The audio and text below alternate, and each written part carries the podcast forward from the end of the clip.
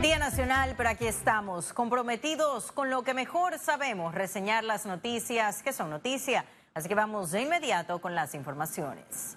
El presidente Laurentino Cortizo exhortó a los funcionarios públicos y a los empresarios a hacer las cosas bien en honor a los mártires del 9 de enero. Madres y padres de Panamá. ¿Por qué me faltan las palabras? ¿Por qué la muerte de mi hijo? Con la lectura de la carta del padre del primer mártir, Ascanio Arosemena, el mandatario inició su discurso donde recordó la gesta patriótica para recuperar la zona del canal. ¿Qué hacemos con 1.700 millones del canal este año? Esa es la pregunta. Porque este evento, esta conmemoración es muy linda, es bonita y es necesaria. Pero honramos a esos mártires, a nuestros mártires del 9 de enero honramos a nuestras generaciones haciendo las cosas correctas. El jefe del Ejecutivo, al ser interrogado por los medios, se refirió a los temas nacionales, señalando que está conforme con el informe de la masacre en La Joyita.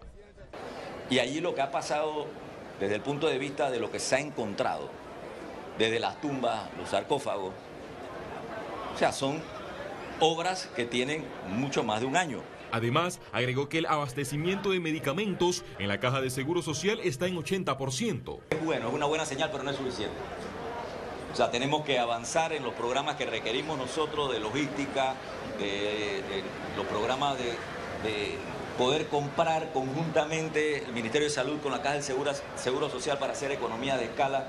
Cortizo finalizó asegurando que todo aquel miembro de juntas directivas que haga las cosas mal va para afuera. Félix Antonio Chávez, Econius. Y el informe presentado tras reyerta en la joyita fue solo administrativo, reiteró el Ministerio de Seguridad tras críticas de cómo y por dónde ingresan las armas y otros artículos. Por supuesto, nosotros estamos en esas investigaciones, pero reitero, ya eso se trata de delitos, eso lo hace el Ministerio Público. Debemos comprender cuáles son las limitantes de cada uno de los órganos del Estado. Los órganos del Estado son separados y cada uno tiene sus funciones y responsabilidades, pero debemos trabajar en armónica colaboración. Entonces, el Ministerio de Seguridad, el Ministerio de Gobierno no pueden hacer investigación penal. La investigación penal la realiza el Ministerio Público. Eso sí, todo lo que nosotros hemos encontrado se lo estamos entregando, pero yo no puedo hablar de la investigación penal porque se trata de algo que le compete al Ministerio Público. Diputado independiente Gabriel Silva afirmó que el Ejecutivo no tiene la facultad de retirar el proyecto de reformas constitucionales. El Ejecutivo no tiene la facultad legal de retirar el proyecto de ley de las reformas a la Constitución. ¿Por qué? Porque ese proyecto de ley ya fue modificado dentro de la Asamblea. Y el reglamento te dice que cuando tú propones un proyecto de ley y eso recibe modificaciones, ya tú no lo puedes retirar, solamente los diputados lo pueden retirar. Entonces, ahora es deber de los, de los diputados retirar el proyecto de ley. Lo que va a suceder, o por lo menos lo que pienso que va a suceder, es lo siguiente. La Comisión de Gobierno se va a reunir, vamos a conversar sobre el retiro de las reformas y vamos a emitir un concepto al Pleno de la Asamblea Nacional diciéndoles, la Comisión de Gobierno sugiere o no retirar el proyecto de ley. Ya después del primer debate en el Pleno, algunos diputados van a presentar una moción para retirar las reformas a la Constitución.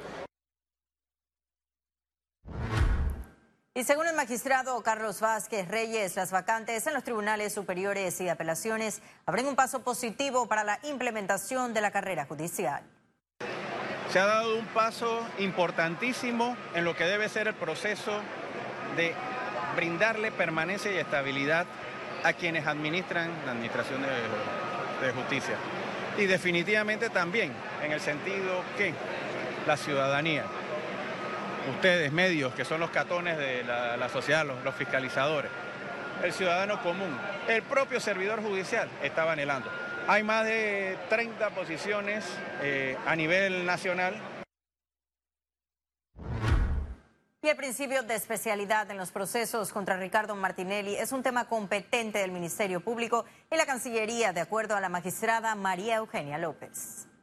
Es un tema que maneja es relaciones exteriores con la oficina judicial en este caso que tiene que ver con el caso del señor o de, cualquier persona que guarde relación con otra correspondencia entre los dos países. Al final el Ministerio Público sería porque fue el que pidió esa solicitud. Bueno, le corresponde hacer esa pregunta al Ministerio Público.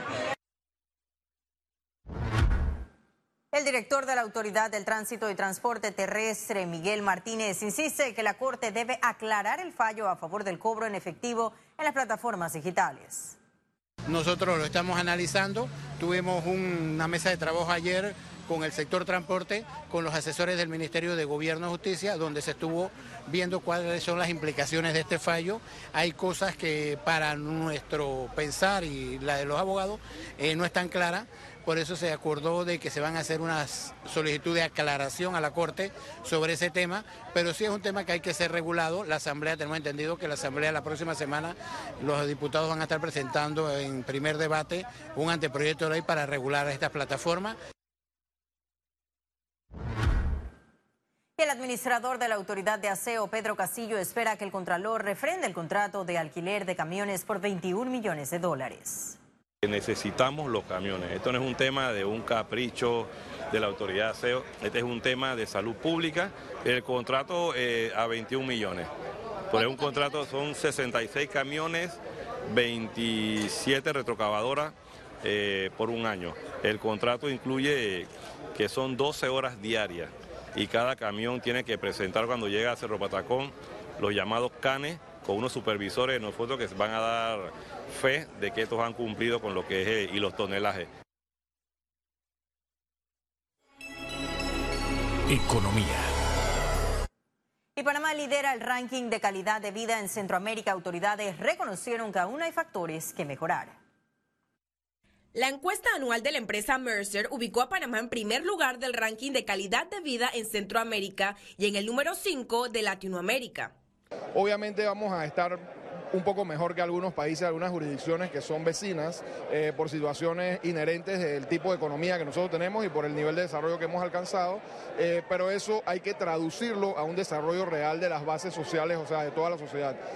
El ISMO reconoce que la calidad de vida es un componente del atractivo de una ciudad para hacer negocios que es puntual y es muy importante que sea una jurisdicción que atraiga muchos negocios, porque eso va de la mano con la confianza que el gobierno pueda darle a los inversionistas, tanto locales como extranjeros, y la seguridad jurídica para poder desarrollar esas inversiones. El indicador de inversiones, aquí está llegando mucha inversión desde el 2010, no ha parado de venir inversiones y van a venir porque este es un país eh, serio y un país responsable. Las cosas se están haciendo bien.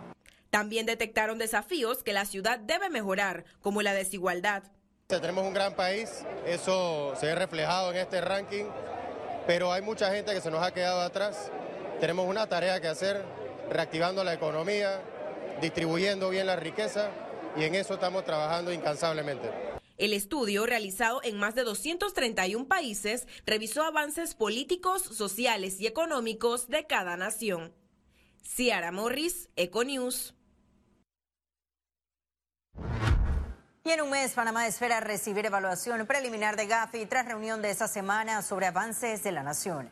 Tras la reunión de Panamá con el Grupo de Acción Financiera Internacional, el Ministerio de Economía y Finanzas informó que dentro de tres semanas o un mes le estarían avisando al país si sus avances en temas financieros y fiscales van acorde con las recomendaciones del Grupo Internacional. Desde septiembre de 2019, Panamá ha sancionado varias leyes con esos propósitos.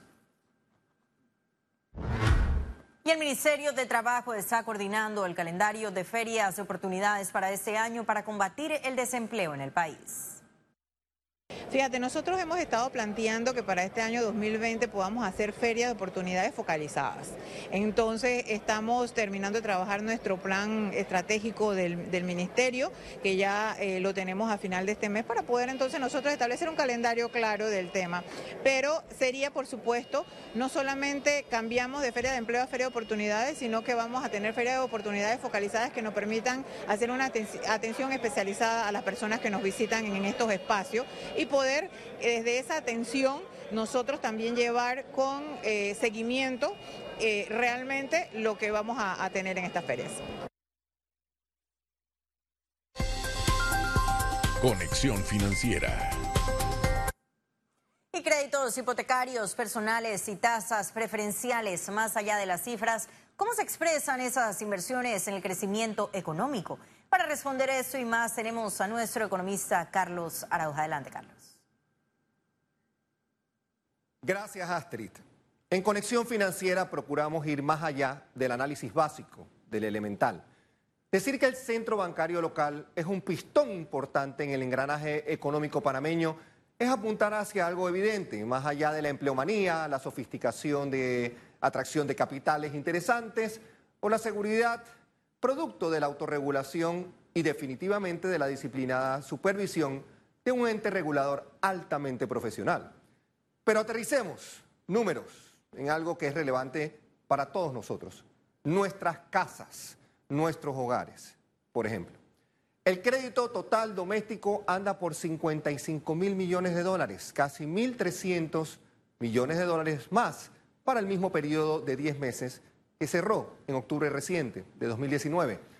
Los créditos hipotecarios y los personales dominan este crecimiento. Es decir, los panameños apostamos a esa primera inversión como de las más relevantes en nuestras vidas, nuestras casas. Es por ello que hay que hacer un alto cuando escuchemos frases como que los recientes pagos realizados por la actual administración del presidente Cortizo solo benefician a un grupo económico particular o a los bancos nada más lejos de la verdad. Ese dinero ya repagado por el gobierno, aunque haya sido hecho a través de créditos fiscales, es vital para que la confianza prevalezca en las instituciones financieras que hacen posible que miles de panameños tengan acceso a esa gran primera inversión. Nuestras casas, donde se harán los recuerdos de lo que realmente importante, nuestros seres queridos. Gracias, Carlos. Muchas gracias por tu amplio análisis de este tema tan importante para todos los panameños. Y en breve estaremos de regreso con las notas internacionales. Pero recuerde, si no tiene oportunidad de vernos en pantalla, puede hacerlo en vivo desde su celular a través de una aplicación destinada a su comodidad y es Cable Onda Go. Solo descárguela y listo. No se vayan, que en breve estaremos de regreso con más de. Ya volvemos.